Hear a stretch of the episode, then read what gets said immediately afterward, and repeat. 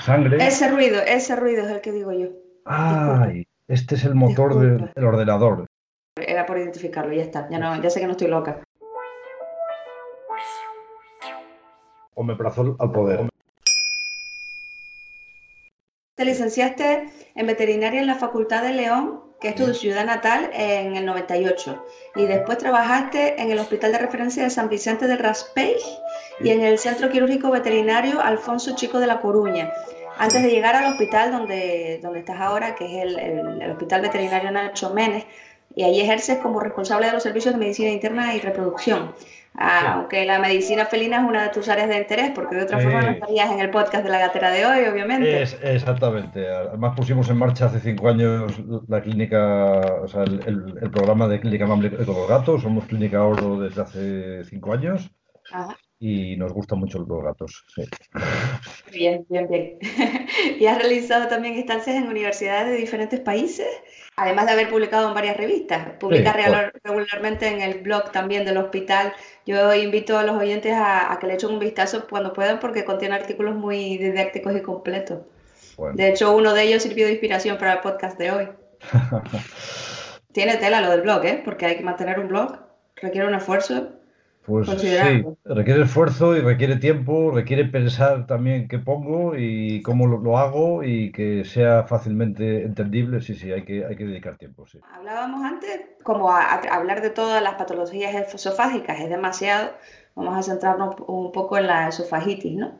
Y bueno, sabemos que en gatos las causas más frecuentes son las asociadas al reflujo que tiene lugar durante la anestesia, la esofagitis causada por, por medicamentos, como la doxiciclina, la clindamicina y cualquier tableta, ¿no? Cosa, cualquier cosa vía oral, después de la cual no administremos a comida o agua para hacer bajar la tableta. Elegimos el tema de la regurgitación en gatos hoy porque, bueno, pues como acabo de decir, nos inspiramos en un artículo de este blog y también porque aunque no sea un problema frecuente, es muy difícil diferenciar a veces el vómito de, de la regurgitación con confianza. Esto es uno de esos casos donde en lugar de buscar artículos nuevos mm, donde aparezca algo excitante acerca de algo, vas a los apuntes de siempre, ¿no? Y lo tienes que volver a mirar porque no es una cosa que mires tan habitualmente como, como el vómito, las diarreas, ¿no? Siempre, siempre tienes como que recordar cosas que has olvidado. Sí, esa es una de, es una de esas tablas clásicas que vienen en, en todos los libros, igual que los signos clínicos para diferenciar eh, diarrea, intestino grueso y delgado, que es otra tabla clásica. Pues Sí. otra de las clásicas es, es regurgitación y, y vómito, cómo diferenciarlo, ¿no? Porque es muy importante porque la regurgitación pues, es el principal signo clínico de enfermedades eh, en, en el esófago, ¿no? Entonces, bueno, es, es importante reconocerlo porque, porque te va eh, a orientar eh, inmediatamente a pensar en, patologías en el esófago, ¿no? Efectivamente, y ahí de ahí la, la importancia de la historia clínica, el examen físico Sí. eh, y la lista de problemas y diagnósticos diferenciales, porque a fin de cuentas, en veterinaria el orden de los factores cica- cicatera el producto Sí, y sí, ser meticuloso en los pasos a seguir en la aproximación a cualquier enfermedad en la que aún no se ha identificado la causa de la patología es lo que realmente puede diferenciar el éxito del fracaso, ¿no? Yo creo que particularmente la lista de problemas que tú elaboras y, el de- y la de diagnósticos diferenciales son muchas veces los dos factores más importantes en la aproximación a cualquier enfermedad. Sí, como tú dices, la, la anamnesis y el, y el examen físico eh, no hay que, no hay que perder de, de vista que son los aspectos más importantes, ¿no? Hoy en día en las clínicas y los hospitales cada vez hay, hay más tecnologías, hay más máquinas, hay escáneres de resonancias y muchas veces nos olvidamos de que la anamnesis y el examen físico debe ser la parte más importante a la que, a la que hay que, hay que emplear más tiempo y con la que ya tenemos que tener más o menos claro una serie de diagnósticos para a continuación empezar a hacer, plantear pruebas al, al propietario. Y si no acotas esa lista de, dif- de diferenciales, al final terminas realizando pruebas diagnósticas en las que inviertes un dinero que a lo mejor no era, no era necesario Sí. invertir, o, o a lo mejor hacer desplazar al cliente a otro lado, pospones el diagnóstico, exactamente, y te, al final terminas confundido.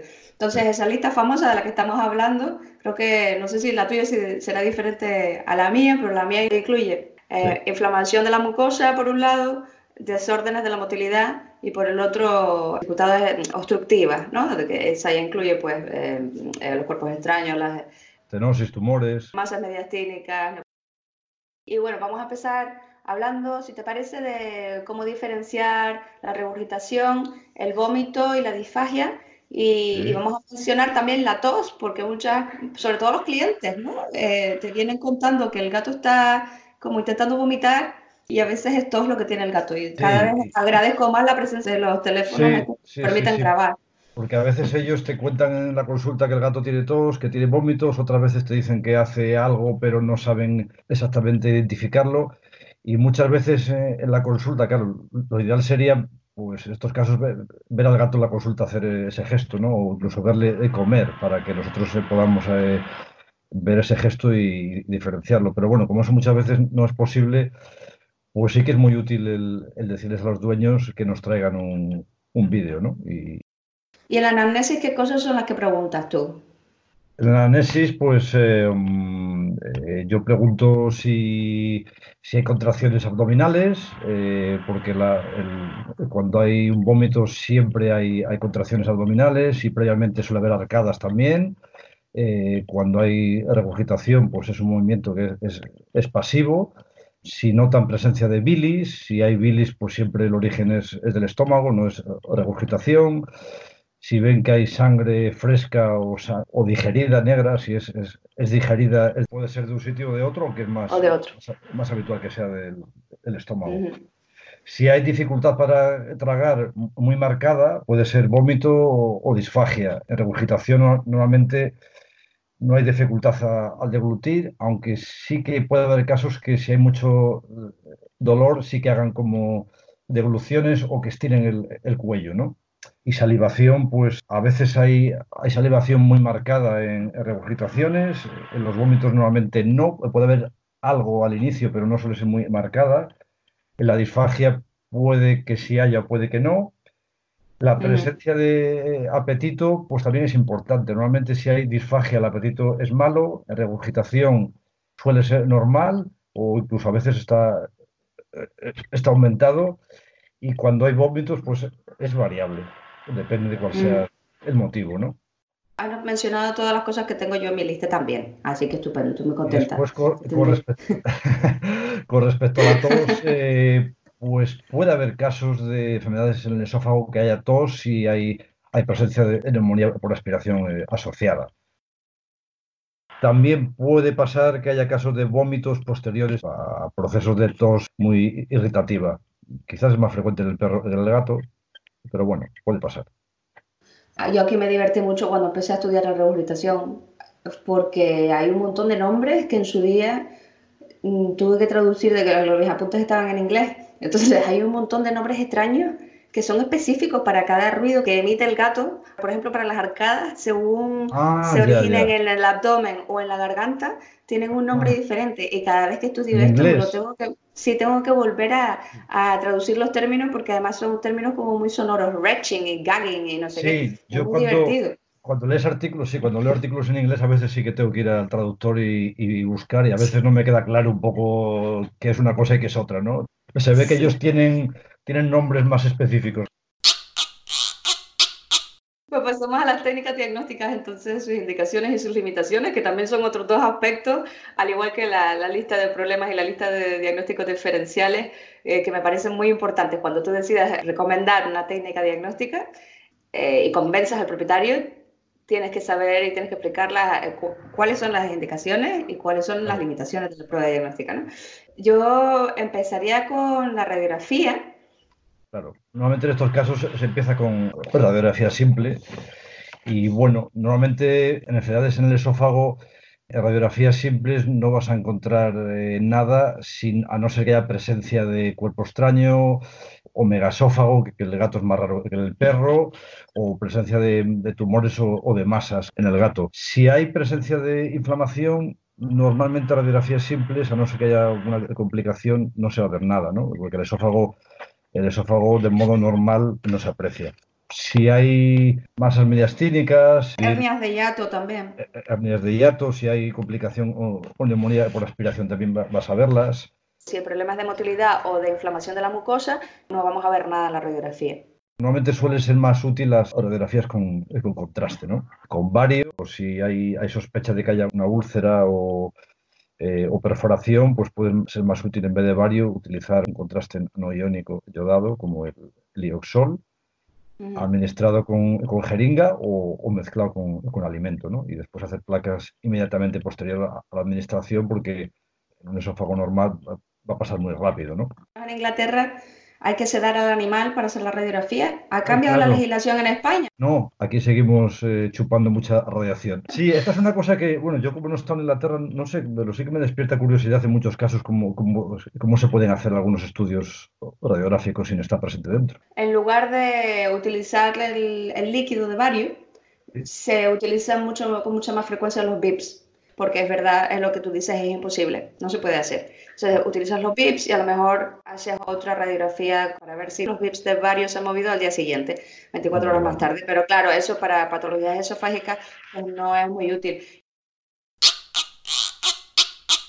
Si no ves nada y sigues pensando que puede haber un problema en el esófago, pues sí, la endoscopia es una técnica maravillosa.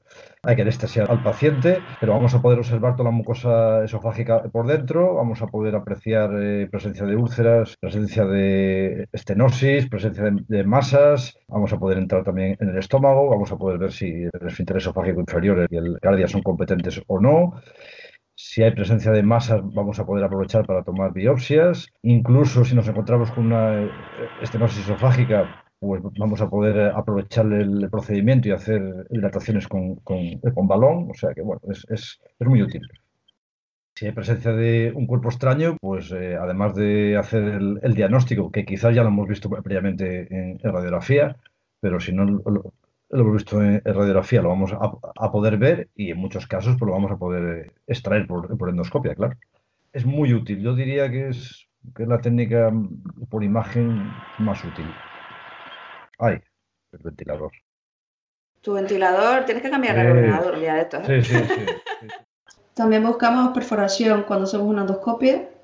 Hay que tener cuidado también cuando quitamos un, cuerpo extraño, porque si lleva tiempo ahí puede estar muy clavado y al, quitarlo, pues eh, hay riesgo de que se haga una perforación o de que una perforación que esté ya hecha y que esté tapada por, el, cuerpo extraño, pues, pues se nos ponga de manifiesto y que entremos en un procedimiento de urgencia porque puede haber presencia de un mediastino, un, un hemotoras y, ahí, igual hay que empezar a, correr. A mí no me ha pasado en los gatos porque los gatos es, es, es, más raro, pero en los perros sí que, sí que vemos muchos huesos y, ya, alguna vez ya nos ha pasado esto. ¿Qué problema? Sí, sí, es un problema gordo. Si es muy importante tienes que pasar a hacer cirugía abierta con todas las complicaciones que tiene hacer una cirugía en el tórax y, en el esófago, que no es un, un, tejido fácil para trabajar con él vía quirúrgica, ¿no? Las características anatómicas que tiene y las cirugías pueden dar lugar además a, a, estenosis, a que no, no vayan a cicatrizar bien, a riesgo de infecciones. Sí, la endoscopia es efectivamente, como decías antes, el, casi el método más efectivo de diagnóstico, pero no está libre de complicaciones. No, no. Eh, luego tienes la anestesia general, el riesgo de neumonía por aspiración, el reflujo gastrocefágico ¿no? durante la anestesia. Ese es otro de, los problemas que yo creo que están, que están infradiagnosticados, tanto en perros como en gatos, las, el reflujo durante las anestesias. ¿no? Y a veces, pues, son casos que pasan 5, 10, 15 días, son gatos que vienen a veces con, con vómitos o que no comen un día o dos y, muchas veces no, lo, no piensas en ello, incluso puede haber casos más, más importantes y que den lugar a una estenosis, ¿no? Y ahí, pues, en algunos casos se puede recomendar que si son anestesias muy largas, más de dos horas, algunas cosas que podemos hacer para disminuir la probabilidad de que esto pase, como hacer un, un, sondaje en el estómago y meter suero, pues, salino y aspirar para diluir el, el contenido que hay en el estómago, hacer que el pH eh, no sea tan, tan bajo, ¿no? Y otro tema que se cuestiona también es si las recomendaciones que damos habitualmente del tiempo que tienen que permanecer los, los gatos en, en, ayuno tienen que ser tan, tan largas, ¿no? Porque cuanto más tiempo están en ayuno, el pH es más bajo, ¿no? Entonces, bueno, esta es otra cuestión que a lo mejor no hace falta que sea el, eh, el ayuno tan, tan prolongado y con, con menos horas vale, ¿no? Esa puede ser otra medida de, Respecto a la endoscopia, pueden pasar cosas desapercibidas también, ¿no? Por ejemplo, la dilatación, quizás sea más fácil verla en una radiografía. Si está limitada a una, una, porción, puede ser que sea difícil de ver por endoscopio. También cuando metes endoscopio, tú tienes que meter aire, dilatas y es verdad que puede haber casos que tengas dudas de si hay una porción que está aumentada o no. pero desde luego es el que más ventajas ofrece, ¿no? Porque además el diagnóstico es muy rápido, evitas retrasos en el, en el, tratamiento, si hay una estenosis presente, la dilatas directamente. Y ya desde el punto de vista igual nuestro, médico, la verdad que es, es, es bonita también, ¿no? Es una cosa que es, muy bonita, a mí, me encanta, a mí me encanta la endoscopia. Sí. Es un viaje interior por, por tu paciente y es, muy bonito de, ver, sí, sí. Como acabamos de hablar de, las de los contrastes de varios y luego hemos hablado de la endoscopia, quería resaltar el hecho de que, claro, uno de los inconvenientes de realizar el contraste de varios es que no puedes hacer una endoscopia inmediatamente. No, si tienes aprecio a tu equipo, no, no debes hacerlo. Hay que esperar por, por, lo menos un día o así. Entonces, bueno, pues igual tienes que pensar muy bien o, hablar esto con el, propietario y pensar si quieres hacer primero un, contraste sabiendo que tienes que igual esperar hasta el día siguiente o si de lo que estás sospechando es de un cuerpo extraño, de una masa o algo, pues una estenosis, pues igual es preferible saltarse el dar el, contraste y pasar a la endoscopia, claro, siempre teniendo en cuenta que, claro, los condicionantes económicos, claro, es mucho más costoso hacer una endoscopia que, que, dar un, claro. un contraste. Y luego está la fluoroscopia. Sí. ¿Cuál es la disponibilidad de fluoroscopia en España? Pues hay pocos centros. Por lo menos aquí en la zona norte hay muy pocos. Yo creo que en ciudades como Madrid o Barcelona o en, Valencia sí que hay más centros que lo tienen, pero bueno, en general no es un, no es un equipo muy habitual aquí en España. En Inglaterra supongo que será muy habitual, ¿no? No es muy habitual, pero, pero se puede conseguir relativamente cerca, por lo menos en el área donde yo trabajo, en Manchester, sí, que, sí que hay. La ventaja es que no, no requiere sedación, el animal se mantiene en la posición, en una posición erguida, eh, con lo cual hay menos riesgo de aspiración. Estás viendo también lo que está pasando claro, cuando, el gato está comiendo, debe ser emocionante. Yo nunca he visto ninguna, sino solo la he visto en la tele, YouTube, pero, pero debe ser emocionante. Yo tampoco he visto ninguna así en vivo, pero tiene que ser muy, muy bonito ver. Y yo creo que sobre todo para alteraciones en la motilidad, pues, pues es una técnica espectacular. El problema de la fluoroscopia, claro, es la limitada disponibilidad y el, y el costo también. Luego está la, la, ecografía, que tiene demasiadas limitaciones y casi que no la utilizamos en, casos de regurgitación. Sí, yo creo que hay, hay, hay poco que podemos hacer con el ecógrafo. Solamente hay una porción del, del esófago distal que quizás puedes acceder a verla. Y otra de las cosas de las que queríamos hablar era de las particularidades anatómicas del esófago felino y cómo estas particularidades afectan a, los medicamentos que utilizamos en la clínica. Precisamente refiriéndonos a esa parte distal del esófago, ¿no? que al igual que los humanos y a diferencia de los perros... Sí, los gatos el, el tercio distal de la muscular es de músculo liso, a diferencia de lo que pasa en el perro, que es, que es todo músculo eh, estriado. Y eso hace que, que, fármacos como los procinéticos sí que puedan funcionar en el esófago como estimulantes de la motilidad. Aunque también es, controvertido ¿eh? si, realmente funcionan o no, porque solamente es el, tercio distal. Pero bueno, lo que sí que está claro es que, el perro no funcionan y el gato pues, pues sí que pueden funcionar, aunque ya digo, es controvertido. Cuando hablamos del tratamiento de la esofagitis, cuando hablamos de otros medicamentos, según los autores que leas, se recomiendan diferentes cosas. Supongo que en parte será debido a esto, ¿no? Que, todavía no conocemos muy bien cómo, cómo funciona el, al esófago del gato. Y luego está la, limitación en la disponibilidad de algunos medicamentos. En Inglaterra hemos sufrido un, corte de sucralfato por algún motivo. Yo no sé si les ha pasado en España también. Sí, sí, sí, aquí también. Aquí, aquí está complicado conseguirlo. Y cisaprida también es, complicado. Y sucralfato también. Hay un fármaco disponible en veterinaria que tiene un efecto similar, el vergastril el uralfato, que es el, aquí en España es el, el urbal, tienes que mandarlo eh, hacer o, pedirlo a farmacias de estas que hacen productos para veterinaria. La nutrición, en el esofagiti, pues mantener una nutrición adecuada que sea frecuente en pequeñas cantidades. Esto lo vamos a hacer de todas maneras en gato, con, mucha frecuencia, porque es, lo que, es como le gusta alimentarse a ellos de todas formas. De gastrotomía que proponías antes, ¿no? Si, si la esofagitis era muy dura, ¿no? Muy suave, se resuelven espontáneamente también, tampoco hace falta volverse loco. Sí, casos leves muchas veces sí, espontáneamente se, van a resolver solos. Un punto controvertido del tratamiento me parece la administración de antibióticos. Recomiendan un antibiótico de amplio espectro como la amoxicilina o la amoxicilina clavulánico. Asumo que hay un gran contenido bacteriano en el, en el reflujo que, que, infecta la mucosa esofágica y que de ahí la indicación de administrar antibióticos. No sé si puede chocar con las corrientes actuales que intentan evitar la, la resistencia bacteriana. Eso te iba a, comentar yo, que, cada vez tenemos una mayor eh, presión y cada vez eh, nos vamos sensibilizando más todos con el uso responsable de los antibióticos, ¿no? Porque tiene una repercusión muy importante no solo en, medicina animal, sino en medicina humana y en, salud pública, ¿no? Normalmente el uso de antibióticos en patologías en el esófago no se recomienda de modo rutinario, a no ser que haya presencia de neumonías por eh, aspiración o que haya riesgo de infecciones bacterianas en la mucosa o cuando estamos ante presencias de un paciente muy inmunocomprometido o con alguna enfermedad muy, muy, muy severa.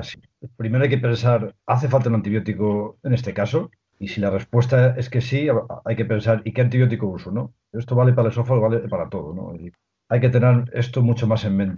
Igual que con los corticoides, también aparece que se puede considerar el uso de, corticoides en algunos casos para prevenir la fibrosis, en casos severos. En casos de inflamación y presencia de, tejido conectivo, y como tú dices, para disminuir la, inflamación, se podría pensar que el uso de, corticoides puede ser interesante, pero realmente no, está bien investigado, ¿no? como, como tantas cosas. Algo que creo que es importante mencionar es el consenso sobre el uso de supresores del ácido, que salió, es relativamente reciente, ¿no? Sí, el Colegio, Americano, el Colegio Americano de Medicina Interna sí ha sacado, eh, eh, el año pasado creo, ha sacado un consenso sobre el uso de, protectores muy interesante. Ahí se han visto cosas como que el uso, bueno, se han visto cosas que ya se pensaba que eran así, pero bueno, digamos que ahora ya están como más, más claras los inhibidores de la bomba de protones tienen un efecto superior a los anti-H2 en la, inhibición del pH y las dosis de, estos fármacos, pues se ha visto que se deben de emplear a dosis más altas, un miligramo, un miligramo de 0,5, a dosis más altas que los que se venía usando, incluso que la recomendación es administrar cada 12 horas, mejor que una vez al día. Respecto al omeprazol, también menciona en el caso específico de la esofagitis, explica que no va a reducir el reflujo gástrico, pero sin embargo puede prevenir el daño al incrementar el pH del, reflujo. Respecto a los antagonistas del receptor tipo 2 de histamina, habla de tolerancia. En perros ocurre esta taquifilaxis durante los primeros 13 días pero el mismo fenómeno ha sido documentado en gatos también. Sí, eh, eh, este es un, problema. Eh, actúan mucho más rápido que los inhibidores de la bomba de, protones, pero el inconveniente que tienes es que hay un fenómeno de acostumbramiento o de, taquifilasia que se presenta en, varios días, pero en un día o dos incluso puede haber, haber casos que, aparezca ya este, este mm. fenómeno. Con lo cual pueden ser interesantes si quieres tener un efecto muy inmediato, pero tienes que tener en mente que puede ser que muy rápido, eh, uno, dos, cinco, seis días empiecen a, perder efecto y no funcionen. Efectivamente, así que el omeprazol parece como más eh, efectivo en cualquier caso. Omeprazol al poder. omeprazol, omeprazol al poder, muy bien. Igual teníamos que haber decidido más en el uso de clindamicina y, y dosiciclina. Eh, Efectivamente, habla de esto, sí. Son dos antibióticos que se usan con relativa frecuencia en los gatos. Hay que tener en cuenta que si los vamos a administrar en comprimidos o en, cápsulas, hay que administrarlos siempre con, comida o con agua. Comentar al, propietario que le dé comida o agua al gato a, continuación. O que se lo den envuelto en, mantequilla o en algún producto de estos que hay en el mercado para dar medicaciones a los gatos, ¿no? Porque si no existe mucho riesgo de que a través de su paso por, el esófago, se ha visto en estudios en, gatos que el tiempo de, tránsito por el esófago puede tardar entre 30 segundos y 4 minutos. Y en este tiempo, pues estas cápsulas o comprimidos se pueden empezar a, degradar y pueden ser muy irritantes para mucosa y dar, inflamaciones, incluso dar eh, eh, estenosis muy, muy severas. Entonces, esto, esto no pasa o es mucho más difícil que pase si se administra en, suspensión oral, pero ya digo, si, si lo vamos a dar en, en cápsulas o en comprimidos, pues hay que tener en cuenta esta serie de recomendaciones. Yo hay un producto que, que, recomiendo cada vez que llego a una clínica, es el Sodom, que es la clindamicina en, ah, suspensión oral. Ha sido muy divertido con tu ventilador detrás. Sí, sí. Mi ventilador ha estado acompañándonos con comentarios eh, durante toda la charla. Sí, sí, sí, tienes un ventilador un poco entrometido. Muy participativo, sí.